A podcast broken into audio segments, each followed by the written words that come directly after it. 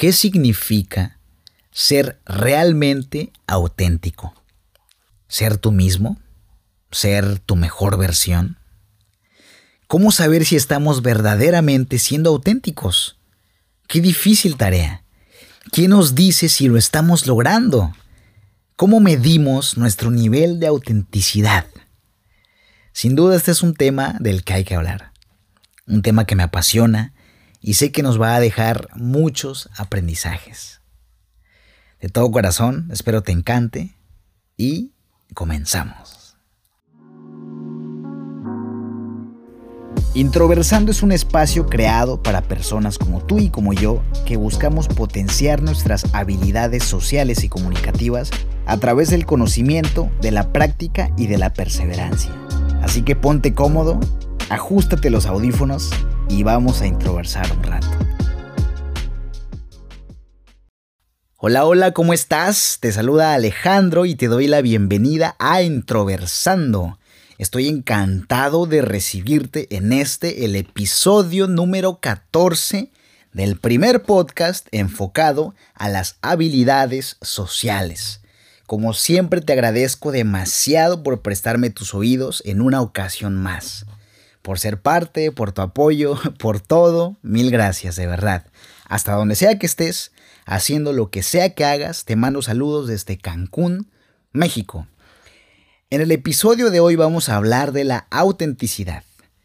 Este término tan poco comprendido y tan repetido, pero lo que sí es un hecho es que si queremos desarrollar nuestras habilidades sociales exitosamente, la autenticidad será una de nuestras principales aliadas. Ahora te quiero preguntar, ¿alguna vez has escuchado las frases tienes que ser auténtico o tienes que ser tú mismo? Yo muchísimas veces, y no está mal. Lo raro es que no nos explican a qué se refieren con esto. No nos enseñan qué quiere decir ser auténtico realmente. ¿Ser fiel a tus valores, tal vez? Ser tu mejor versión? No lo sé. Vamos a averiguarlo juntos. Para iniciar esta conversación, quiero leerte dos definiciones que encontré en Internet de esta palabra, de la palabra auténtico. La primera es de la Real Academia Española y dice que auténtico es aquel que es consecuente consigo mismo. Es decir, esa persona que se muestra tal y como es.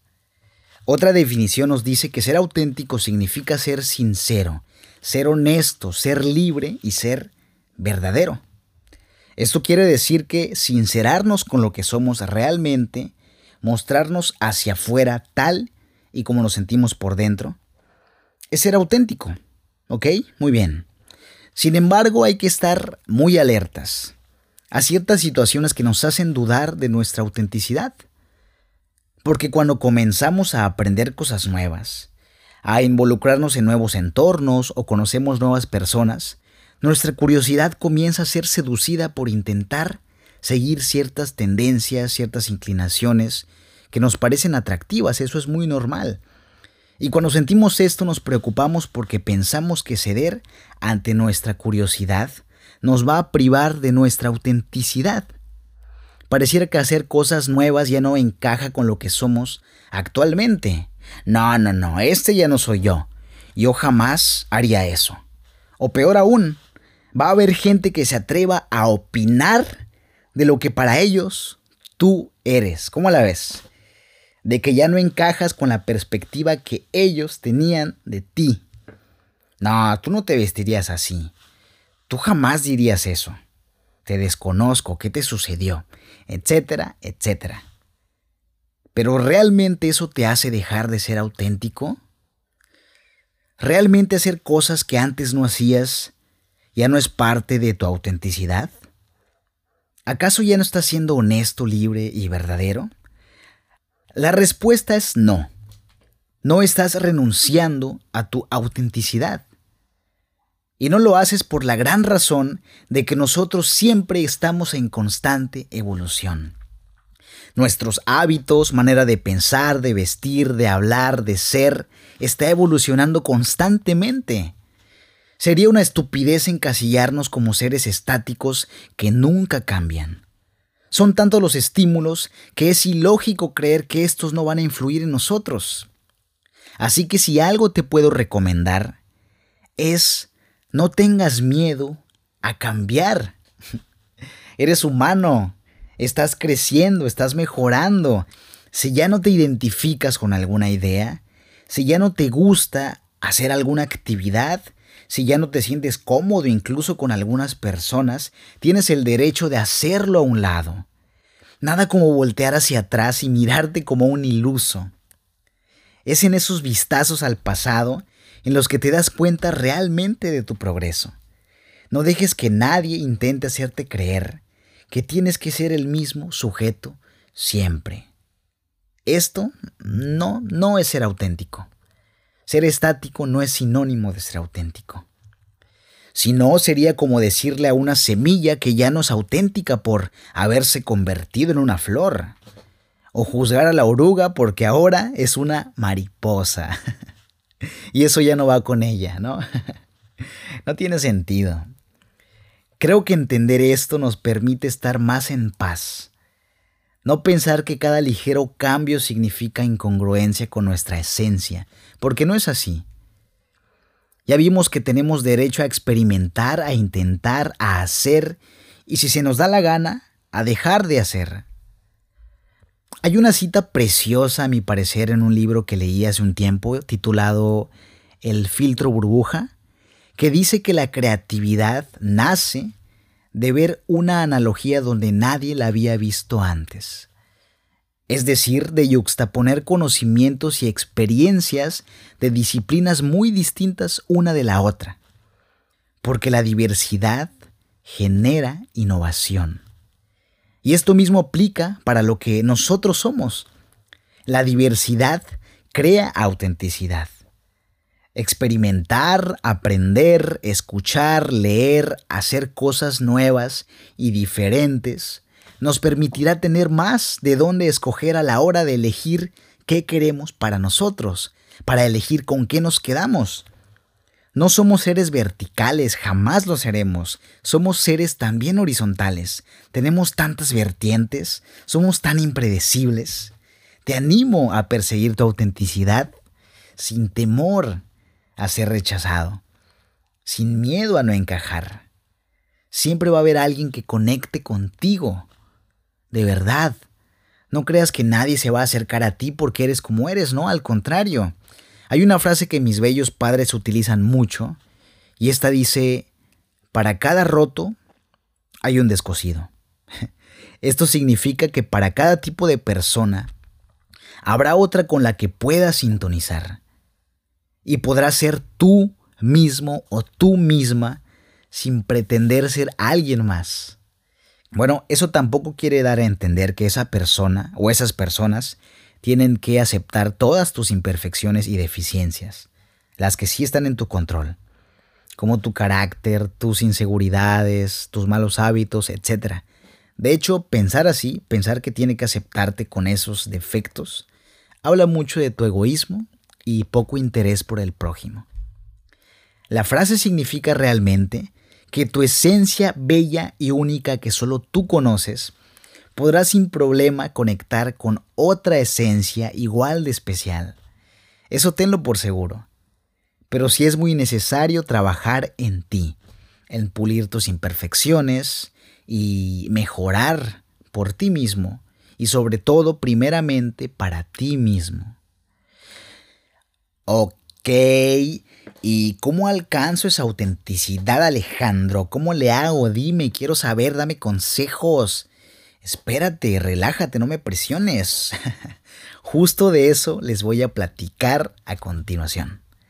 Quiero seguir con esta bella charla mencionándote lo que para mí son las tres claves principales más importantes que tenemos que tomar en cuenta para conseguir ser realmente auténticos, honestos y fieles a nuestra esencia. Te recuerdo, no es la verdad absoluta, es mi opinión, es mi experiencia, pero te lo comparto con mucho amor.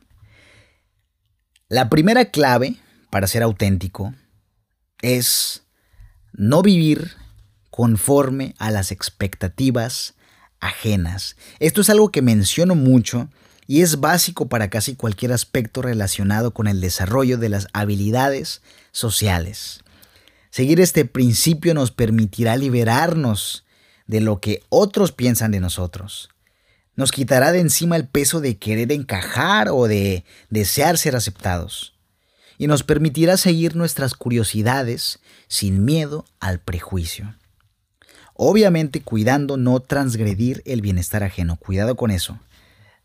Y es que expectativas hay en todos lados, donde sea que voltees, donde sea que vayas de parte de nuestros padres, de parte de nuestros profesores, de parte de nuestra pareja, tíos, abuelos, tutores, hermanos.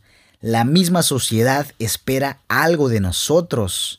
Espera que tengamos una profesión, que nos casemos, que contribuyamos, etc. Tenemos expectativas en todos lados. Estamos inundados de ellas. Es por eso la importancia de tener extremadamente presente que esas expectativas solo son eso, idealizaciones de lo que se espera en el futuro. No te definen y no definen a nadie más. Analízalo. Incluso al momento de yo escribir, de grabar, de editar y de lanzar un nuevo episodio o de subir contenido nuevo en las redes, tengo que mutear las expectativas que ustedes me ponen sus idealizaciones de lo que será el siguiente episodio o de la mínima calidad que ya esperan en el audio o en el contenido, del mínimo valor, y lo hacen casi de manera inconsciente. Es normal ya que al cerebro le ahorra el trabajo de analizar desde cero cada nuevo estímulo. Y en lugar de eso utiliza los registros anteriores para intentar predecir lo que será lo posterior. Además es recomendable verlo así como un atajo que el cerebro utiliza para ahorrar esfuerzo, no como un estándar de lo que debes o no debes hacer. Y no te voy a mentir, esas expectativas claro que tienen peso sobre mí, pero si quiero que este proyecto conserve su autenticidad, que sea honesto, que sea real, no puedo hacer las cosas conforme a lo que se espera que sea. Convenientemente siempre debe haber un proceso de mejora constante detrás, tanto en este proyecto como en ti. Pero este proceso debe partir desde el análisis y la exigencia que decido o que decides ponerte. De nada más. Y así como introversando y yo podríamos perder nuestra libertad al hacer las cosas por placer ajeno, así tú Quizás por expectativas de tus padres no estás estudiando la carrera que te gustaría estudiar. O por expectativas de tu pareja no te estás poniendo la ropa que a ti te hace sentir cómodo o cómoda. O por expectativas de la sociedad no estás comportándote como te gustaría comportarte. Y estás intentando fingir ser alguien con quien ni siquiera te identificas. Aguas y ten en cuenta siempre la clave número uno para ser auténtico. Necesitas dejar de vivir conforme a las expectativas ajenas. La clave número dos es muy importante para proteger tu autenticidad y no perderte en el proceso. Y esta clave es entrenar tu propio criterio. Tu propio criterio. Imaginémoslo como un filtro. Un filtro en donde depositas cada estímulo nuevo con el que te topas. Cada manera de comportarse, de hablar, de vestir, de comunicar, cada tendencia, cada manera de ser, de opinar, cada idea, todo, absolutamente todo. ¿Cómo saber si esto se adapta a ti? Pasándolo por tu filtro. Este se compone de varias capas, traducidas en etapas, las cuales son recibe, analiza, prueba y decide. La primera capa es recibir ese estímulo. Recibir aquello que viste en internet, que escuchaste en algún lugar, lo que tu amigo te dijo, lo que leíste. Recíbelo, recíbelo todo sin juzgarlo. La segunda capa es analizar aquello que recibiste. ¿Te hace sentido? ¿No te hace sentido? ¿Por qué? La tercera capa de tu filtro es probar aquello que analizaste. Probar. Ya lo juzgaste, te pareció congruente, atrapó tu atención, ahora decides intentarlo. Correcto, se vale, excelente. Esto te permitirá tomar una mejor decisión. Pruébalo, experimenta ese método que viste en internet, ese conocimiento que leíste, esa idea que escuchaste, esa tendencia, esa moda, esa manera de actuar. Hazlo, pruébalo sin miedo al juicio ajeno. Y por último, la cuarta capa es decidir. ¿Fue lo que esperabas? ¿No lo fue? ¿Te sentiste cómodo? ¿Te sentiste cómoda? ¿Hace sintonía con tus valores? Es hora de decidir. Es hora de decidir si te lo quedas o lo desechas. No tiene nada de malo. Y para ello tendrás que tomar en cuenta todas las capas anteriores. Utiliza tu criterio. Recibe, analiza, prueba y decide todo. Con esto lograrás no ser como un lorito que repite todo lo que escucha o como un niño que imita todo lo que ve sin saber por qué lo está haciendo y no tomarás como verdad absoluta todas las opiniones, no sin antes pasarlo por tu filtro.